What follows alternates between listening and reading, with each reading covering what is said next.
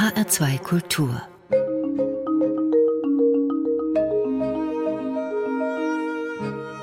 Doppelkopf Heute am Tisch mit der Sängerin Anja Silja. Gastgeber ist Hans-Jürgen Mende. Die Menschendarstellerin Deutschlands Callas, Bayreuths Wundersängerin. Anja Silja, als Sie im April 2020 Ihren 80. Geburtstag gefeiert haben, da sind unzählige Artikel über Sie erschienen. Hat Sie das überrascht, gefreut, dass Sie noch so präsent sind bei den Menschen? Ja, das muss ich sagen. Das hat mich gefreut. Ich bin sonst nicht so abhängig von Zeitungen und so. Aber heutzutage wird man so schnell vergessen. Da war das natürlich sehr schön, dass äh, die Radio- und die Fernsehsachen und die Zeitungen, das war sehr erfreulich. Gab es ähm, ja Betitelungen, ich habe ein paar genannt, die Ihnen äh, gefallen haben und andere, die Ihnen nicht so gefallen haben? Bei den Artikeln? Ja. Immer, wie immer, irgendwas war falsch, also wirklich entscheidend falsch und äh, immer wieder ein selbes Schlagwort. Die Kindertrompete, das ärgert mich nun langsam. Also wenn man 80 geworden ist und das wurde äh, damals, als ich 20, 21 wurde, ein privates Gespräch zwischen Wieland und mir und ich habe gesagt, ich weiß nicht, ob ich das und das Haus fülle mit der Stimme und da hat er zu mir privat das, diesen Satz gesagt, deine Kindertrompete kommt überall durch. Und das habe ich dummerweise irgendjemand im Scherz erzählt und das verfolgt mich jetzt seit 60 Jahren. Das ärgert mich langsam. Also ich glaube nicht, dass Wieland Wagner jemand engagiert hätte, der eine Kindertrompete hat. Sie waren sehr jung und Sie waren sehr schön, als Sie dann in Bayreuth plötzlich auf der Bühne standen. Und das in ja, ganz jungen Jahren. Das war 1960, muss man sich mal vorstellen. Wie, wie kam es denn zu diesem Engagement? Das war ja doch sehr überraschend. Ja, das war für mich überraschend. Ich war ja in Frankfurt engagiert mit den lyrischen Sachen und Koloratur, damals noch Könige der Nacht und die drei Frauen in Hoffmanns Erzählung, also unter anderem auch Olympia, Konstanze und dieses Repertoire. Und dann hat mich der Savalisch, der in, damals in Wiesbaden Generalmusikdirektor war, komischerweise, hat der mich äh, gefragt, ob ich mal etwas aus dem Holländer ihm vorsingen könnte. Und ausgerechnet der Holländer war die einzige Wagner-Oper, die kann ich bis heute nicht besonders gut leiden, weil sie sehr untypisch ist für Wagner. Es sind ja noch Arien und das gab es ja sonst nicht mehr. Und die konnte ich nicht als einziges. Und das habe ich dann ein bisschen gelernt für Savalisch.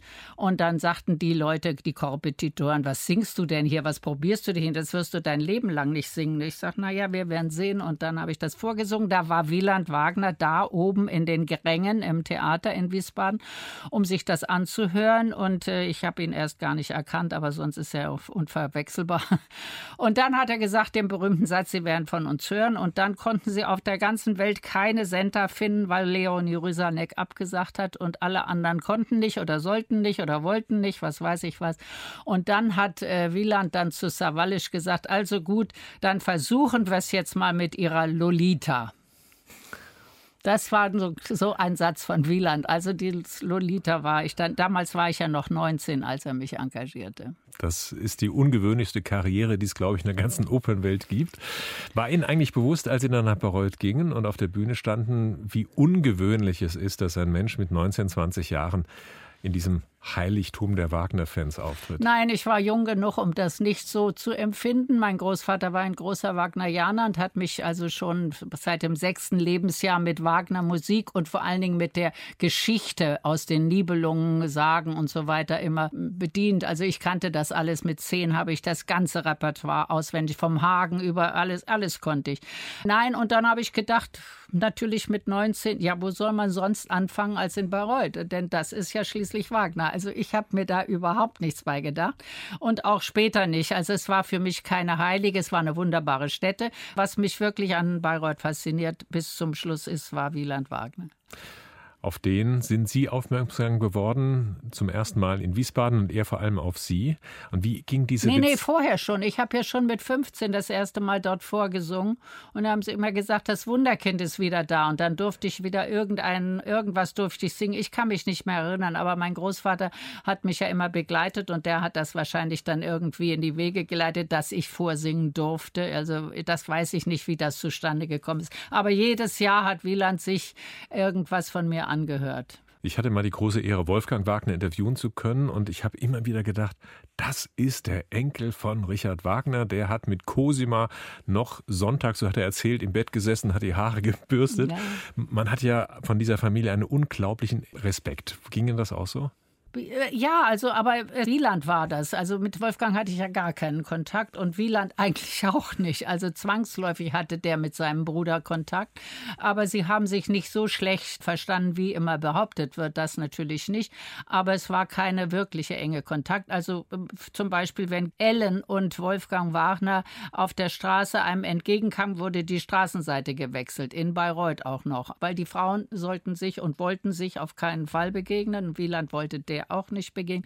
Also dem, es gab nur Wieland. Dann haben Sie mit 20 Jahren 1960 bei den Bayreuther Festspielen als erstes die Senta gesungen und ein Jahr später ist eine Aufnahme entstanden, aus der hören wir sie jetzt mit der Ballade.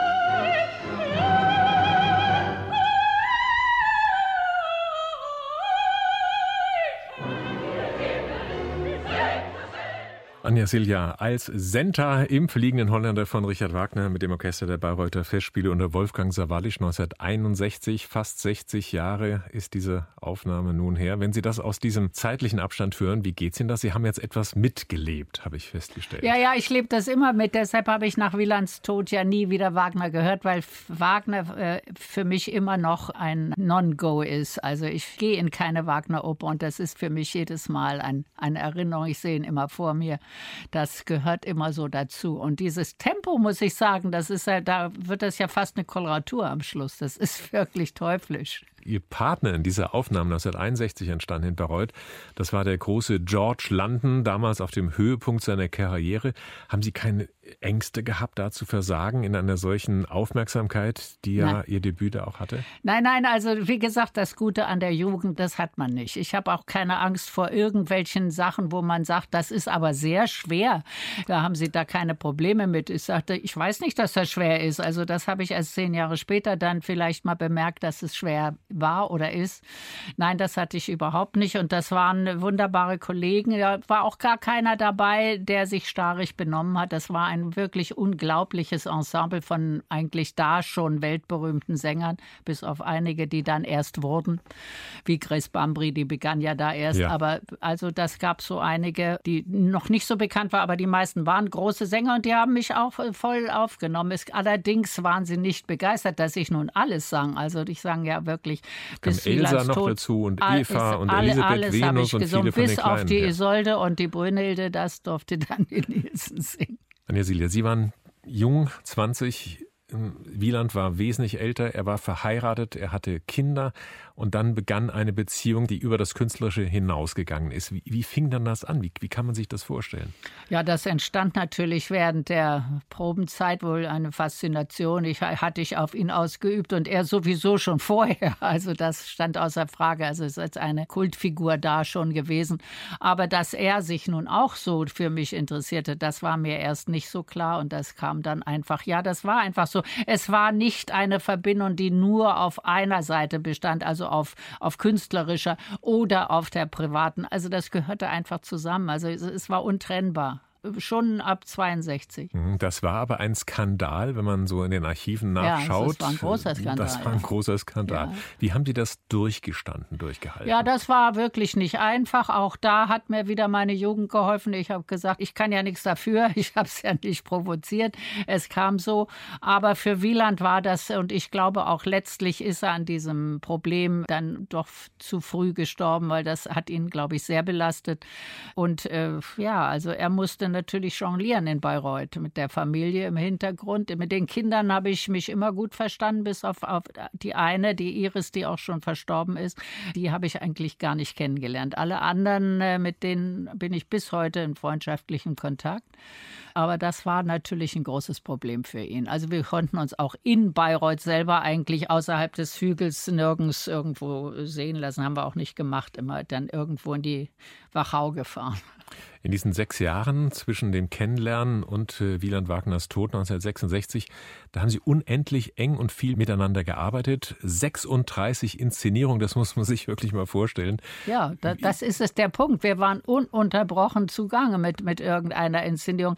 Drei bis vier Wochen, dann ist er weggefahren, hat das nächste vorbereitet und ich habe die äh, Folgevorstellungen gesungen und dann bin ich dahin, wo er gerade wieder war und was vorbereitete. Dann ging es gleich wieder weiter mit der nächsten Riesenrolle. Es waren ja alles Riesenrollen. Ja, aber Sie hatten ja kein Repertoire. Wie haben Sie denn diese Partien draufbekommen? Na, wie gesagt, ich konnte sie ja alle. schon, schon als Kind. Ja, schon als ganz früh kind. aufgesaugt. Bis ja. auf die Sender konnte ich sie alle. Also ich musste sie nicht wirklich lernen. Allerdings der Text manchmal, der war dann schon ein bisschen schwierig. Also gerade beim Äfchen, das war auch nicht so mein Großvaters Repertoire mit den für mich als Kind, weil das musste die Nibelung und überhaupt die Sagen. Und das ist ja Meistersinger nicht. Und der Text ist wirklich nicht einfach zu behalten. Also da war ich dann textlich immer etwas schwankend. Das hat ihn dann ein bisschen irritiert, den Wieland. Aber musikalisch konnte ich die Rollen alle. Das muss man sich vorstellen. Sie haben Partien gesungen, die man normalerweise auf dem Höhepunkt, wenn man ein hochdramatischer Sopran ist, singt, also wie Isolde Sie haben die Brünnhilde gesungen, Sie haben auch Elektra gesungen mhm. und solche Partien. Naja, bei den Wagner-Partien ist das natürlich so und deshalb war ich ja auch so lange umstritten, weil ich natürlich nicht diese breite, große äh, Wagner-Stimme habe. Aber das sind alles junge Mädchen und das ist so von Wagner geschrieben, wenngleich die seit seine ersten Isolden, Brünnhilden etc., wie wir ja auf Bildern sehen, Mar Mildenburg oder was weiß ich, das waren ja Panzerschränke. Also das war natürlich anders. Aber wenn man sagt, ich bin ein Kind und weiß nicht, was ich singe, sagt die Senta und die andere, ein Kind, was mit dem Schwerte spielt, sagt Isolde, das sind alles ganz junge Mädchen und deshalb ist die Wahrhaftigkeit auch in dem Klang natürlich sehr viel verständlicher. Ne? Das wurde aber nicht nur entgegengenommen mit großer Freude, sondern Sie mussten auch einige Buß einstecken. Ja, in Bayreuth immer, sonst eigentlich nicht. Ich bin bu buchfrei durchs Leben gegangen, aber nicht in Bayreuth. Also da war ich natürlich nicht nur wegen des Gesanges, sondern auch aus der privaten Verbindung. Das wurde natürlich nicht unbedingt toleriert. Da waren immer welche dabei, die das äh, unbedingt stören wollten. Aber es hielt sich in Grenzen, es war nicht so schlimm. Ja, jetzt gab es Kritiker, die gesagt haben, das ist doch viel zu früh. Also normal ist man in diesem hochdramatischen Fach mit 40 oder 50. Darüber hinaus vielleicht, weil man auch eine große Erfahrung braucht, sich solche Partien einzuteilen. Das ist wie ein, ein Sportler, der auf einen Marathon ja, also ich kann mir nicht vorstellen, dass ein Sportler äh, zwischen 18 und 32, 33, dann ist er ja alt. Also in dieser Zeit hat er die größten Kräfte und das ist bei dem Sänger nicht anders, wenn sie eine gute Technik haben und damit wirklich umgehen können. Das ist natürlich die Voraussetzung. Ich hatte ja eine Ausbildung seit meinem sechsten Lebensjahr, wie gesagt, bis zum Tode meines Großvaters, der während einer, nicht in, aber während einer Vorstellung bei Bayreuth gestorben ist. Also 62 also in dieser Zeit hatte ich eigentlich täglich Unterricht und Kontrolle und, und, und etc. Ich glaube, das ist eine Ausbildung, die kaum einer hatte. Ja, es gibt, glaube ich, keine vergleichbare Karriere, die so früh begonnen hat. Ja. Da haben so viele Leute gesagt, diese Karriere kann nur kurz sein. ja, ja. das haben ist, sie schon mit zehn gesagt. Ein Verbrechen an diesem Kind eine der wurde meinem Großvater geworden. gesagt. Ja. Und äh, also, wie gesagt, all diese Kritiker, die das gesagt haben, sind alle mausetot. Und ich bin immer noch da. Über diesen ungewöhnlichen Weg in die Musik, über Ihren Großvater sprechen wir gleich. Jetzt hören wir ein Interview, das beim Norddeutschen Rundfunk ja. einmal aufgenommen worden ist. Wann war das? Wissen Sie das? Wie alt waren Sie da? 51. Also elf Jahre waren ja. Sie damals. Und das hören wir jetzt mal an. Anja Silja alt und alles ist begeistert, wenn sie in einem Konzert die schwierigsten Koloraturarien singt. Aber wenn ich sie mir hier in der Hotelhalle vor meinem Mikrofon betrachte, dann ist sie nicht die große Künstlerin, dann ist sie wie jedes andere Mädel in diesem Alter. Langes, blondes Haar hat sie, mit einem kleinen Pony auf der Stirn, blaue Augen und zwinkert mir zu, als wenn sie sagen wollte, nun mach mal ein bisschen schnell, ich muss gleich ins Konzert. Und Anja, das kannst du auch. Nun musst du mir erst mal verraten, wie lange singst du schon? Ich singe jetzt vier Jahre. Vier Jahre schon. Und wer hat dir damals überhaupt gesagt, dass du eine schöne Stimme hast? Wer hat deine Stimme sozusagen entdeckt? Mein Großvater. Dein Großvater? Ja? Ja, der reist jetzt auch immer mit mir in allen Konzerten. Und sag mal, wie war das so damals, als du zum ersten Mal vorm Publikum standst? Wo war das übrigens? Das war in Berlin im Corso-Theater. In Berlin. Und hattest du da auch Lampenfieber? Nein, Lampenfieber habe ich noch nie gehabt. Kennst du gar nichts, nein? Nun, wann gehst du denn so zur Schule, wenn du immer singst und immer auf Tournee bist? Ja, ich habe Privatunterricht, Ich habe einen Lehrer, einen eigenen Lehrer. Mhm, und macht dir das viel Spaß in der Schule? Ja. Oder wenn du nun eine Schularbeiten fertig hast und äh, du brauchst mal nicht singen, was machst du dann? Hast du eine Freundin oder womit beschäftigst du dich? Ja, ich gehe dann zu meinen Freunden. Ja, zwei Freundinnen habe ich in Hamburg. Dann gehe ich ab und zu, aber meistens habe ich ja nur Sonntagszeit. Und wenn ich dann mal eine halbe Stunde Zeit habe, dann lese ich Märchenbücher. Ach, du liest Märchenbücher. mhm. Und mit einer Puppe spielst du gar nicht mehr, was? Nein, habe ich nie gespielt. Ich habe immer Sport getrieben. Ja, was treibst du denn für Sport? Handball habe ich gemacht. Handball, was spielst du da? Schwimmen. Rechts außen oder Torwart? was? Also, Torwart habe ich immer gemacht. Torwart. Bei uns am Strand. Dann habe ich immer geschwommen und ja. sowas. Und du sagtest mir eben, Eislaufen auch gern? Klettern. Auf Bäume klettern? Ja. Ja? Bist du noch nie runtergefallen? Nein. Und Eislaufen auch gern? Tue ich auch gern, ja. Wo denn zum letzten Mal? Bei Planten und Blumen in Hamburg? Ja. Bist du auch mal auf die Nase gefallen? Nein. Noch nie? Nun, Anja, dann kannst du uns ja auch mal jetzt gleich eine kleine Probe aus deinem großen Repertoire geben, ja? Mhm. Tust das gern? Ja.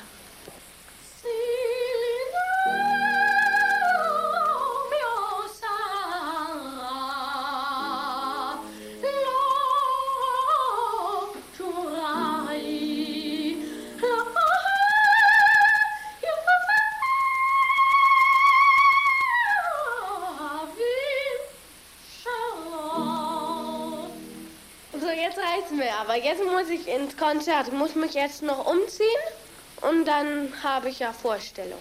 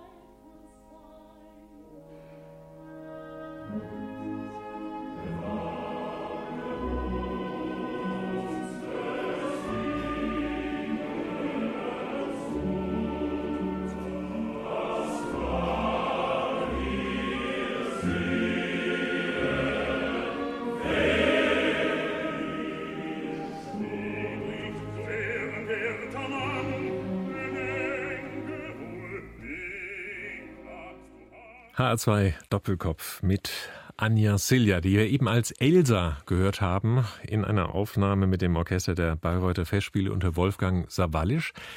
Sawallisch hat sie gemocht. Es gab ja auch eine Frau Sawallisch, die ja nicht so einfach war, Sängerin gegenüber, wie man immer hört. Ja, er hat mich offensichtlich gemocht, denn sonst hätte er das sicher nicht vermittelt. Aber das endete natürlich dann, als, ähm, als er fand, dass ich nur nicht alles singen konnte. Und Wieland fand das doch. Also er wollte eben, dass das, das Evchen mit mir auch besetzen. Und das fand er also nicht gut, der Sawalisch. Ausgerechnet das Evchen, was ja nun wirklich eigentlich ein sehr junges Mädchen ist. Und die anderen kennt man ja schon öfter mal, die großen, schweren Stimmen. Aber gerade da war nicht der Meinung und daraufhin gab es dann einen Streit zwischen den beiden. Und dann hat äh, Wieland gesagt, dann müssen sie gehen zu Savalisch. Das ist unglaublich. Also das hat er tatsächlich gesagt ja. und ihn auch nie wieder geholt. Das tat mir natürlich sehr leid. Ich kann da nichts dafür. Das war Wielands Entschluss. Also dadurch war die Frau natürlich sowieso nicht auf meiner Seite, aber die war auch mehr auf der Seite von Gertrud Wagner. Die wollten das natürlich verhindern, diese Beziehung. Und das ist ihnen auch nicht geglückt. Das war wahrscheinlich zu viel Einmischung für Wieland. Das hat er also nicht gewollt. Aber wie, wie gesagt, das war Wielands Entschluss. Das war, ich habe damit gar nichts zu tun. Sie war natürlich auch ähm, ganz anders, als man es gewohnt war in Bayreuth, überhaupt in der Opernwelt. Sie waren ähm, ja, sehr jung und sehr schlank und sehr, ja, darf man das heute noch sagen, sehr sexy. Es gab Fotos, da haben sie ganz kurze Röcke getragen. Ja, ich war die erste mit Minirock. Also ja. ich, es war die, wir haben dann bei dem Gastspiel in Japan, wo Wieland nicht mehr äh, lebte, äh, da haben sie mich fast nicht bedient, weil sie haben gedacht, ich bin eine Prostituierte. Das kannten die nicht, diesen Minirock. Das war eine Riesengeschichte mit diesem Minirock. Und also eine Wagner-Sängerin trägt weder Jeans noch einen Minirock, wurde damals damals gesagt. Das stand auch in der Zeitung. Also das waren natürlich diese Vorurteile. Das ist ja undenkbar heute. Heute trägt allerdings keine Wagner-Sängerin einen Minirock, aber Jeans tragen sie. Ja, hat sich viel geändert. Da haben sie ein bisschen die Bahn gebaut. Und sie haben immer schnelle Autos gefahren. Es gibt auch Fotos, da sind sie in ausgesprochen schicken ja, Autos. Ja, ich habe immer sehr schnelle gefahren? Autos gefahren. Ja. Vollkommen schwachsinnig. Also einen nach dem anderen. Also den Stingray, äh, den Jaguar E, äh, den Thunderbird. Äh, alles wirklich sehr, sehr schnelle Autos. Autos. Ja, ich hätte mir lieber das Geld sparen sollen, aber es war natürlich eine schöne Zeit. War eine schöne Zeit. Ja. Kommen wir mal zurück in die Kindheit. Sie haben schon gesagt, mein Großvater hatte mich im Gesang unterrichtet so früh. Ihre Eltern waren Schauspieler, aufgewachsen sind sie bei den Großeltern und der Großvater war ein Stimmenkenner. Er hat sich sehr beschäftigt mit der Kunst des Belcanto, also des, der stimmlichen Ausbildung und hat sich irgendwie gesagt, warum kann man einem Kind mit sechs Jahren schreiben und rechnen und lesen lernen? Nein, nein, so ist es nicht gelaufen. Ich, meine Großmutter war äh, eigentlich Konzertpianistin, aber dazu kam sie dann auch nicht. Also irgendwie hat sich das nie ergeben. Also sie blieb dann schließlich Hausfrau. Und sie hat mir das Klavierspielen beigebracht mit vier. Und statt zu eins, zwei, drei und vier, fünf, sechs, was man da so zählen muss, damit man rhythmisch, habe ich immer dazu gesungen. Und dann hat mein Großvater irgendwann gesagt, also sie scheint ja sehr viel mehr Interesse am Singen zu haben als Klavierspielen. Also dann habe ich mich da so für begeistert, dass er mir das dann eben peu à peu alles beigebracht hat. Jetzt normalerweise beginnt man mit dieser Ausbildung eigentlich erst so nach abgeschlossener Pubertät. Ähm, ja, natürlich. Das ist äh, offensichtlich ein, kann ein Problem sein. Also so vorsichtig war das ja gar nicht, denn ich ja, Sie gleich mit Wagner-Partien begonnen haben. Ja. Opernarien, ja auch natürlich leichte Leitlieder, das habe ich natürlich auch gesungen und gemacht. Aber in meinen Konzerten als Zehnjährige, Elfjährige habe ich tatsächlich Tosca, Traviata, Butterfly, äh, all diese Sachen habe ich gesungen. Also so ganz einfach, äh, so ganz leichte Sachen waren das nicht. Sie, Sie, waren ein Wunderkind, Sie wurden als Wunderkind präsentiert ja. und äh, Sie hatten ein, wir haben das in dem Interview gehört, ein ausgesprochen starkes Selbstbewusstsein. Ich meine, ich erinnere mich an meine jetzt, das klingt wie meine Enkelin, die genauso alt ist, die ist elf. Also wenn die könnte das gesagt haben und die hat auch ein gesundes Selbstbewusstsein. Das hat man eben als Kind, bevor man erstmal diese großen Enttäuschungen des Lebens kennenlernt, hat man das. Also das kann ich, das mache ich und wenn mir das jemand zutraut, dann mache ich das. Fertig. Jetzt gibt es ja einen Punkt, Sie haben das da in dem Interview als Elfjährige auch erzählt. Sie sind nicht in die Schule gegangen, klassisch, glaube ich, nur ein Jahr insgesamt eine normale Schule. Den Rest hat Ihr Großvater Sie unterrichtet? Und zwar eben nicht nur Gesang, sondern nein, eben nein, auch, andere Dinge? Auch in andere Dinge, ja. Nicht die Sprachen, das hat ja jemand anders gemacht, weil der Sprache nicht, aber sonst in allem. Mhm. Aber das gab ja Schwierigkeiten sicherlich mit dem Jugendamt, denn es gab ja, auch damals eine Also wir sind 21 äh, Mal auf der Flucht vor dem Jugendamt umgezogen. Ich weiß noch, dass ich in Plantenboom Schlittschuh lief oder Rollschuh lief, das weiß ich jetzt nicht mehr, aber dann kam plötzlich eine Freundin und sagte, ich soll sofort da runterkommen, die Polizei sucht mich. Und dann bin ich mit denen gegangen, wo auch immer. Mein Großvater war schon ausgezogen aus der Wohnung in diesen paar Stunden. Wohnten wir schon wieder ganz woanders. Ja. Jetzt, wenn man in die Schule geht, ist das ja auch ein ja, soziales Training mit Gleichaltrigen. Das haben Sie nicht gehabt. Und es fällt ja ein bisschen auf, wenn man auf Ihren Lebenslauf schaut dass äh, Wieland Wagner wesentlich älter war, auch Audrey Clutons, mit dem sie dann später in einer Beziehung hatten. Eigentlich erste Christoph von Dochnani, mit dem Sie lange verheiratet waren. Der das, war mir zu jung. Der war Ihnen zu jung, der war, glaube ich, so zehn Jahre ja, etwa Ja, natürlich älter. prägt so ein Aufwachsen, natürlich prägt das. Und mein Großvater war eine große Persönlichkeit, eine gefürchtete für die ganze übrige Familie. Aber für mich hat er alles gemacht und getan und er liebte mich sehr. Und ich hat auch nur mich akzeptiert von allen. Also das war natürlich eine Überfigur, das ist schon richtig. Also daher kommt das. Mit 16 Jahren, da haben Sie Ihr erstes richtiges Engagement bekommen. Wir haben von einem kurzen Ausschnitt als Kind gehört, das war die Rossine-Arie aus dem Barbier von Rossini. Und das war auch Ihre erste große Partie in Braunschweig. Ja, ja, ich war noch 15, als der mich engagierte und der Intendant hieß sinnigerweise Kühn und er hat da seinem Wort wirklich gehalten. Also er war sehr kühn, mich zu engagieren. Ich war tatsächlich noch 15 und habe auch noch als 15-Jährige die Proben begonnen, aber darüber wurde ich dann, im, im Mai war dann die erste Aufführung. Das hm. war natürlich, wurde nicht so gerne von den Kollegen gesehen. Was will denn dieses Kind? Und das kann ja doch die singen oder die singen, aber das war natürlich natürlich nicht so einfach, aber das hat mich nicht weiter gekratzt. Also selbst die Stimme der Elfjährigen, wie wir sie eben gehört hatten, klang ja schon sehr reif. Ja, ja, das, das Erstaunliche daran sind die tiefen Töne. Also der hoch können ja alle Kinder ziemlich hoch singen, wie wir wissen. Aber die tiefen Töne, das ist die Ausbildung, denn das ist das Schwere daran. Stuttgart, Frankfurt, die Stationen haben Sie uns schon genannt. Und dann kam eben dieses Engagement bei den Bayreuther Festspielen mit all dem, worüber wir schon gesprochen haben. 1966 ist dann Wieland Wagner gestorben es war furchtbar. Also das, äh, ich dachte, ich wollte nicht länger leben als 30. Also ich dachte, das, die paar Jahre, das schaffe ich noch, aber ohne Wieland, das geht ja gar nicht und will nicht. Und also ich konnte es mir nicht vorstellen und habe dann auch ganz radikal das Repertoire geändert. Blieb mir ja auch nichts anderes übrig. Wagner wollte ich nicht mehr. Ich habe nur noch die Verträge erfüllt, die ich noch hatte. Die gingen ja noch über zwei Jahre. Also das habe ich natürlich noch gemacht und dann ein ganz neues Repertoire. Dann kam aber nochmal André Clutons, ein großartiger, berühmter Dirigent. Der war jetzt, ich glaube, 40 Jahre älter ja, als Sie. Ja, der war viel älter. Äh, ja, den habe ich ja durch Wieland. Auch, auch ein Übervater für Sie? Nein, ein wirklicher Bewunderer von Wieland und ein Teil von Wieland für mich. Ich habe ihn durch Wieland kennengelernt. In Paris haben wir zusammen äh, zu dritt die Salome gemacht. Dann haben wir noch den Tristan in Rom gemacht und den Othello in Frankfurt. Und dann in Bayreuth wurde es dann schon für Clytons sehr, sehr schwierig, weil er sich offensichtlich in mich verliebt hat. Ich hatte keinen blassen Schimmer. Ich war ja nur auf Wieland eingestellt und hat daher alles abgesagt, wo ich eventuell sein könnte, um das Verhältnis nicht zu stören. Und als Wieland dann starb, war er für mich also der Haltepunkt, weil das war der Einzige, der ihn auch so bewundert hat und so geliebt hat. Also dann starb aber eine, nicht ganz ein Jahr später starb André auch.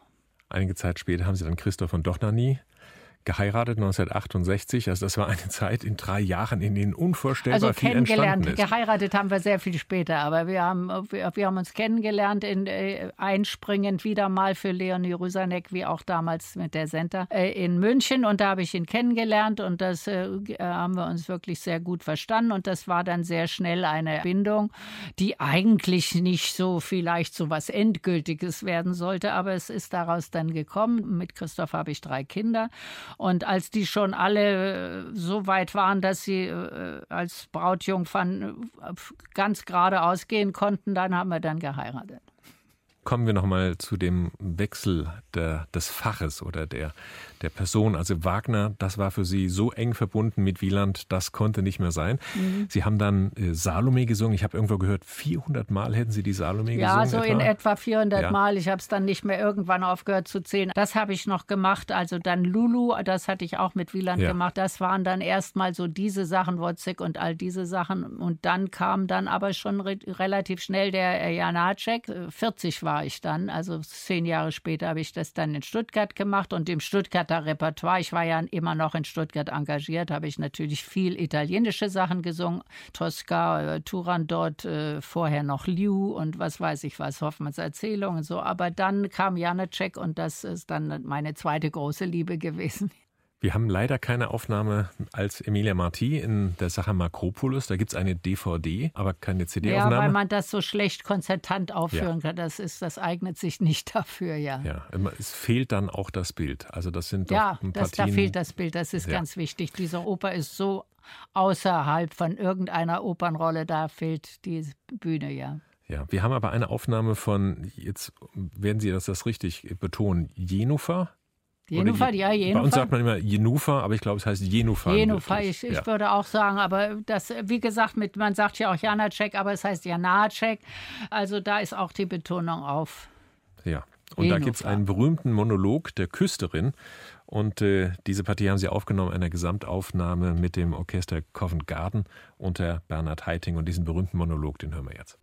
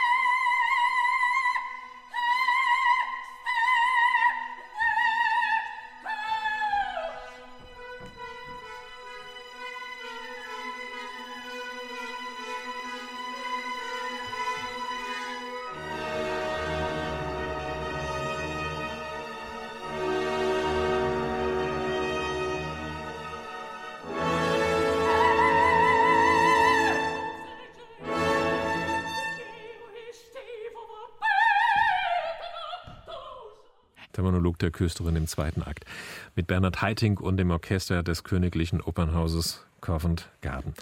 Sie haben 1966 mal in einem Spiegel-Interview gesagt, ich singe nur, um spielen zu können. Und Sie sind wirklich eine ganz große Darstellerin geworden, eine singende Menschendarstellerin von einer ganz besonderen Intensität. War es das, was Sie auch sein wollten oder stand die Stimme, das Singen? Nein, die Stimme stand nie im Vordergrund. Also das liegt vielleicht auch daran, dass mein Großvater mir ja erstmal die Geschichten erzählt hat und dann diese Musik dazu. Die Geschichte war das, die Figuren waren das Wichtige.